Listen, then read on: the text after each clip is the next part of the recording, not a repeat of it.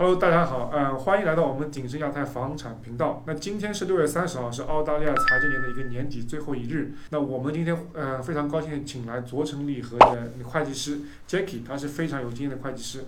为我们大家嗯、今天讲了三个话题吧。第一个主要是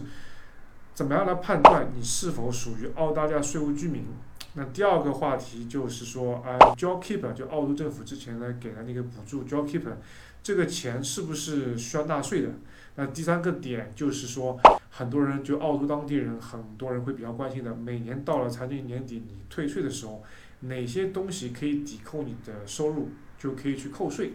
这三点。嗯，OK，好，其实呃，税务居民这个概念，我相信大家这两年听的比较多了，但是其实也是被大家容易被大家忽视的这么一个概念。啊、税务居民基本上是按每年去进行了一个判断的。OK，啊、基本上有三种情况。其实我们税务标签上面讲的是有三种情况，一种叫税务居民，一种叫非税务居民，还有一种叫临时税务居民。那这个上面其实带来了一些不同的税务的一些影响。如果咱们被判定为税务居民的话，那我们就知道我们需可以拿到一万八千二每年的这样一个免税的额度。那我们可能持有的一些资产，持有一年以上，可以拿到一个百分之五十的呃百分之五十的资本利得税减免。嗯那如果我们被判定为临时税务居民呢？那我们可能在澳洲境内的一些收入是需要交纳税务，同时我们也能拿到这个一万八千二的额度。但是我们在海外的一些收入呢，它是不包括在这个里面的。，OK，如果我们变成了非税务居民，那么这个我们很少能够拿到澳大利亚的这些联邦税务局的这些一些税务的优惠。那我们怎么去判断一个人是否是税务居民呢？嗯啊，这个比较出名的一个测试就叫一百八十三天测试，就是说我们在澳大利亚待满了一百八十三天，税务局通常能够接受你是啊呃这样这么一个税务居民的过程。但是请注意，其实这个不是一个非黑即白的这样一个判断，它还是根据你想要在澳大利亚这么一个意图来去进行的判断。啊，举个比较简单的例子的话，如果我来到澳大利亚，我在澳大利亚买了一个自住房，嗯然后我带着我的妻子儿女，我的儿女去本地的学校上上学，我自己在澳大利亚工作，我就算今年没有办法满足这个一百八十三天的要求，你仍然也可能会成为这样一个澳大利亚税务居民的这个要求。哦，那反过来说，如果我在这边待了八个月、九个月，但我住在酒店里面，我的老婆孩子也没有在这，或者我本来就单身，我也没有在这边购置一些房产什么这样的情况，我的意图是还是要回到中国。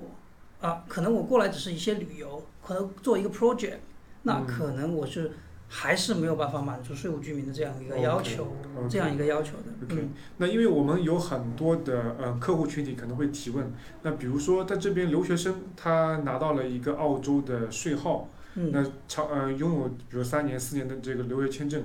他这个是应该是属于税务居民的范畴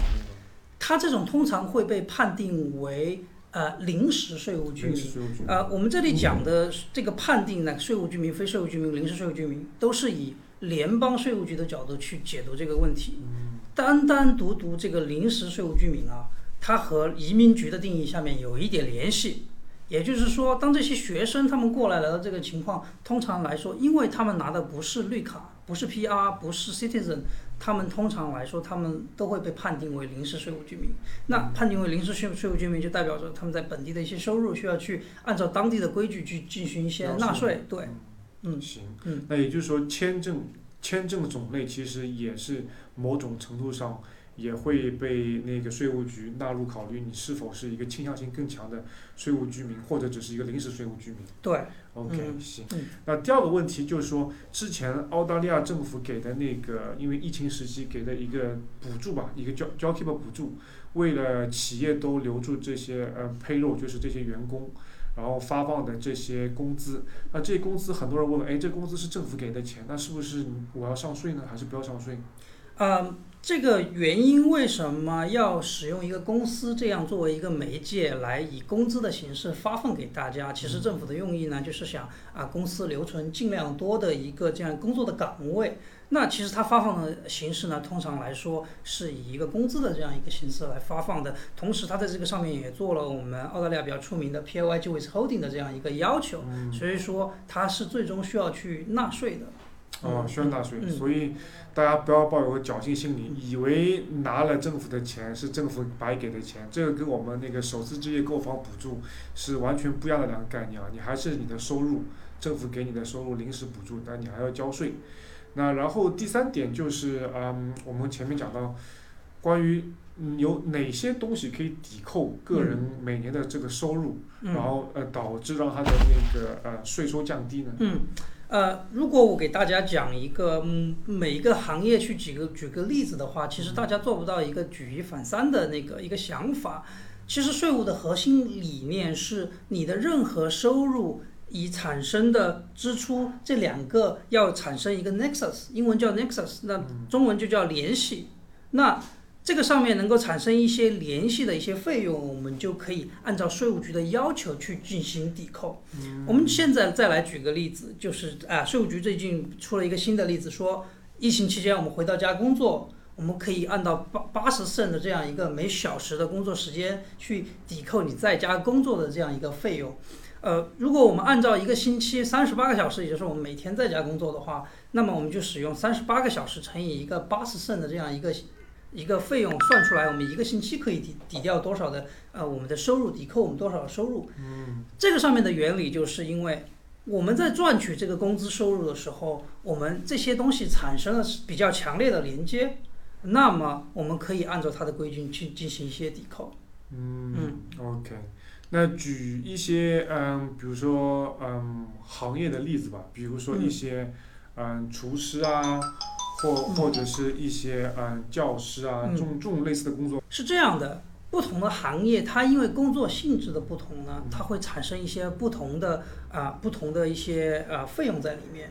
啊，针对于制服来说呢，有的公司要求员工去购置制服，那有的公司也要求员工购置制服，比如说白领。嗯他说你需要去买一个西装这样的一个东西，但是其实西装也可以作为日常的一个穿着，它不是作为一个比较 special 的这样一个 category 一个类别在这里面去进行判定的。所以通常来说，西装对于针对针对一个员工的抵扣没有那么可能去进行去抵扣，而如果我是一个呃另外一个比较特殊的一个工种，假设是厨师，嗯他这个买购置这个服装的原因是叫什么呢？叫 protective clothing，叫保护性质的。那这个上面，同时它这个上面可能还有自己的 logo，那这个上面它是可以产生一个抵扣的。嗯，还有一个比较常见的例子，如果我们是经常坐在办公室工作的人员的话，其实我们比较少有产生车费。嗯如果我们去抵扣特别特别的车费的话，这个是比较奇怪的，因为税务局的眼光里面看来，我们作为一个在办公室工作的人员，怎么可能去抵扣那么那么高的车费？了解。那如果我们反过来说，我们如果是一个 sales，我们需要到处的带客户去啊参观，去做不同的事情啊，需要去联络客户，这个是可以抵扣的。嗯这个里面唯一一个比较需要区别的地方就是，啊，我们从家里到公司，从公司到家里这个区间是没有办法去进行提购的，因为它和您产生这个收入的这个连接不够强烈，嗯，不够那么紧扣，因为税务局专门就这个问题进行了一个很早以前就进行了一个这样一个探讨。嗯那所以说，只能是工作地点与工作地点之间的连接的这个上面的费用是可以抵扣的，按照一定的啊抵扣的要求。了解。嗯。嗯行，那我们嗯今天这三个嗯主题就大致讲到这边。那其实澳洲的税务体系是非常非常严密的，对，也是有很多呃严密的税法在这边。我相信 Jackie 从业这么多年，肯定也是已经头头发也都学了很多白了，对不对？那其实我们以后会开很多期的，就是税务方面的一些小知识。那如果大家喜欢的话，可以积极踊跃在我们的那个频道的后方给我们那个呃符号来留言，比如说呃你的如如果你是雇主雇员关系，你是雇员的话，你是想了解什么样的一些税务需要？比如说嗯购置投资房有哪些税务的呃要求或者税务的点是需要了解清楚的？那还有说，比如说很多人，比如说我们华人很多人在澳洲是做生意的，那就是你自雇自人士，那你呃你的税务的嗯框架或者你怎么样的一些税务去去处理会比较更有利于自己，在那个收入上面。那我们之后都会请 Jackie 来给我们录那个一期一期的视频。那老规矩，那喜欢我们的视频，大家还是给我们积极的那个点赞、分享、传阅。那我们今天谢谢 Jackie 来到我们这边一起录视频。OK，非常荣幸，Thank you，拜拜拜。拜。